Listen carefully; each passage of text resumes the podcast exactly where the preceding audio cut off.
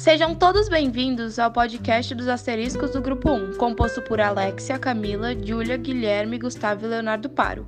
Nesse episódio, continuaremos falando sobre os migrantes e refugiados. Teremos outra entrevista, poemas e muito mais.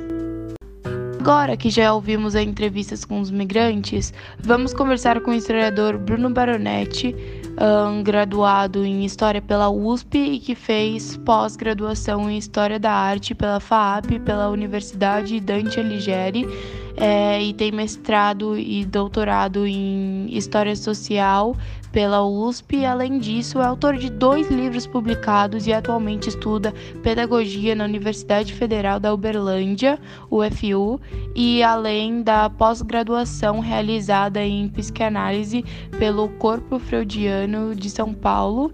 É, e ele será fundamental para a nossa compreensão sobre os migrantes e refugiados. O que você acha dos migrantes não serem aceitos em certos países por conta de sua cor de pele, cultura e entre outros preconceitos?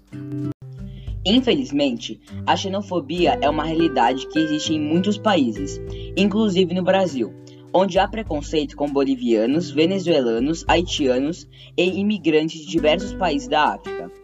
Grande parte das pessoas migram porque são forçadas por guerras, crises humanitárias ou perseguições de ordem religiosa e política. Assim como abrimos nossas fronteiras para europeus e asiáticos no início do século XX, penso que devemos receber nossos irmãos que estão vindo de outros países sem preconceito, independente de sua cor de pele, religião ou grupo étnico. O que você acha que os migrantes sentem ao sair de sua terra natal? Os migrantes ao deslocar-se de sua terra natal rumo a uma cidade, estado ou país desconhecido, ou conhecido através de narrativas de terceiros, escutadas desde a infância, provocam em todos os que aventuram a tal empreitada o sentimento de abandono de suas referências. Esse sentimento é partilhado tanto por aqueles que se deslocam dentro de fronteiras nacionais, as chamadas migrações internas, quanto por aqueles que se deslocam por fronteiras entre países diferentes, as chamadas migrações internacionais. É certo que cada uma dessas dimensões de deslocamento traz consigo características próprias, como a diferença de língua e status da cidadania, no caso das migrações internacionais, o que não ocorre com as migrações internas, salvo casos excepcionais de países multilingües. Por outro lado, entretanto, ambas as formas de partir evocam sentimentos de abandono e perda, culpa e solidão que conversam profundamente entre si esse sentimento é latente também em migrações internas, como imigrantes nordestinos que abandonam sua terra natal, suas referências e seu contato com o campo, emigram para São Paulo, por exemplo. Um poeta popular nordestino que tratou dessas questões foi Patativa do Assaré. Recomendo a vocês ouvirem a canção A Triste Partida, de autoria de Patativa do Assaré e cantada por Luiz Gonzaga. Você acha que a maioria dos migrantes, depois de um tempo, retornarão para sua terra natal ou não? Por quê? A maioria acredito que não, porque as pessoas tendem a criar laços e vínculos, como relacionamentos, casamentos e filhos, nos lugares em que ela se encontra, o que dificulta o retorno para casa. Muitos não retornam também porque conseguem melhores condições de vida para si e para seus familiares e há os que não retornam por simplesmente não terem condições financeiras de custear o retorno para toda a sua família. Quais são os direitos mínimos que o migrante tem? No Brasil, por exemplo, os imigrantes têm todos os direitos que um cidadão brasileiro tem, com exceção do direito de voto e de prestar determinados concursos públicos, que são restritos a brasileiros natos ou naturalizados.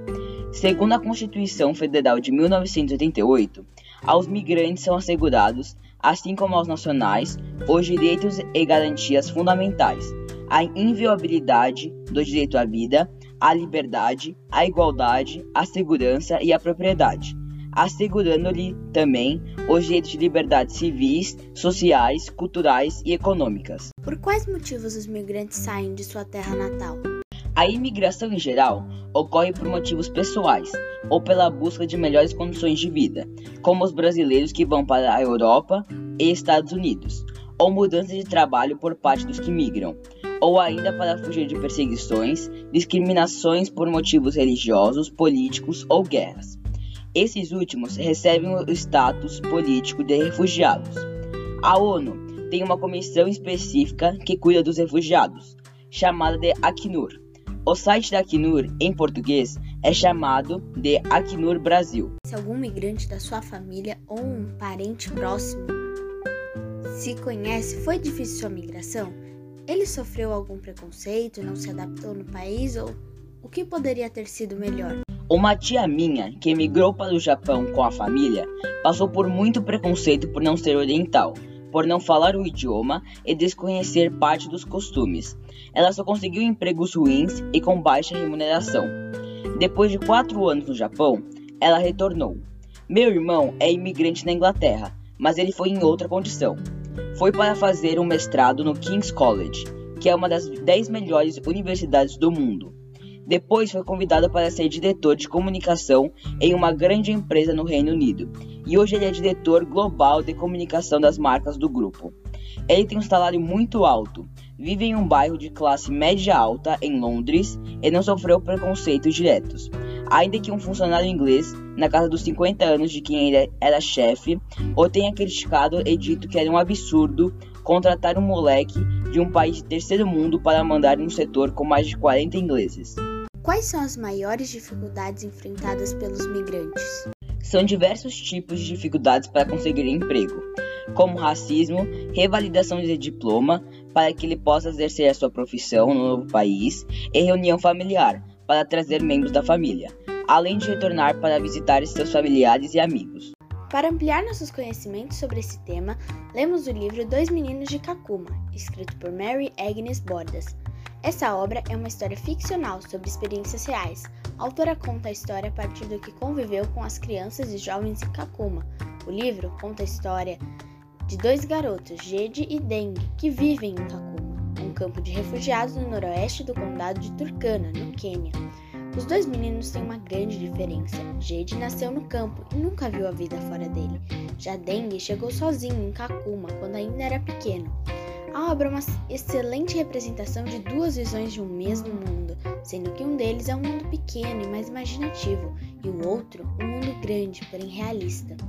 A autora soube representar de forma clara o que a vida dentro de um campo de refugiados pode causar a uma criança e consegue representar isso mesmo sem palavras, utilizando apenas fotografias tiradas por ela e as foto-ilustrações também feitas por ela. Em todas as fotografias há um contraste de cores, sempre ressaltando uma cor em especial para dar ao leitor uma certa sensação.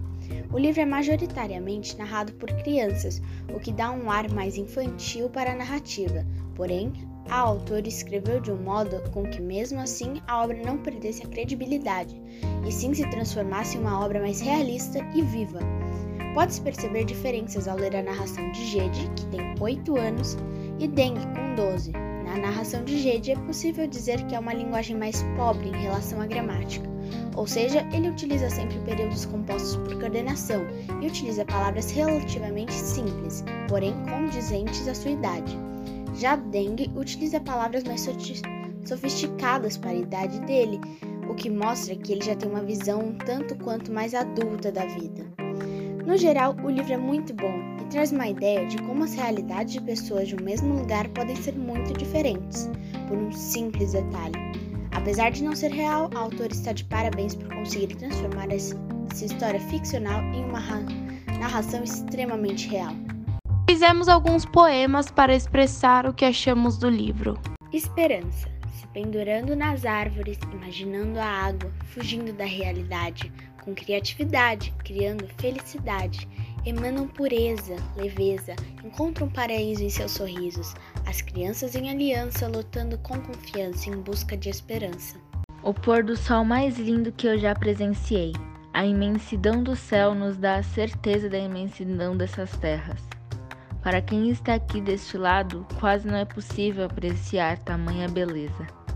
É tanta injustiça, tanta guerra e tanta morte que a beleza se toma feia. Pudera eu, meu Deus, ter asas e voar para junto do meu povo. Quem dera eu pudesse ser como a borboleta e me transformar para me reinventar. Agora nós vamos dar algumas dicas de como ajudar os refugiados ao redor do mundo. Primeira, seja voluntário em sua comunidade. Segunda, ajude os refugiados a se integrar em uma nova cultura. Terceira, incentive sua universidade a oferecer bolsas para refugiados. E quarta e última, empregue os refugiados. E agora, algumas dicas de lugares onde vocês podem ligar para as pessoas abrigarem os refugiados.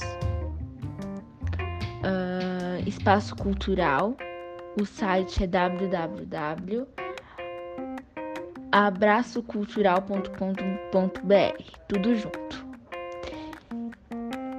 É, a outra é Missão Paz. O site é www.missão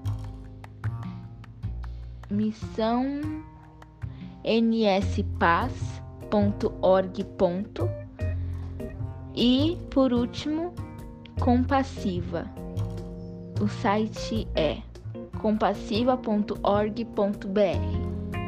E por favor, ajudem, gente. Infelizmente, chegamos ao fim de mais um episódio, mas ele foi extremamente informativo e importante. Nesse podcast, falamos sobre imigrantes e refugiados, sua importância e desmentimos algumas notícias que circulam pelas mídias.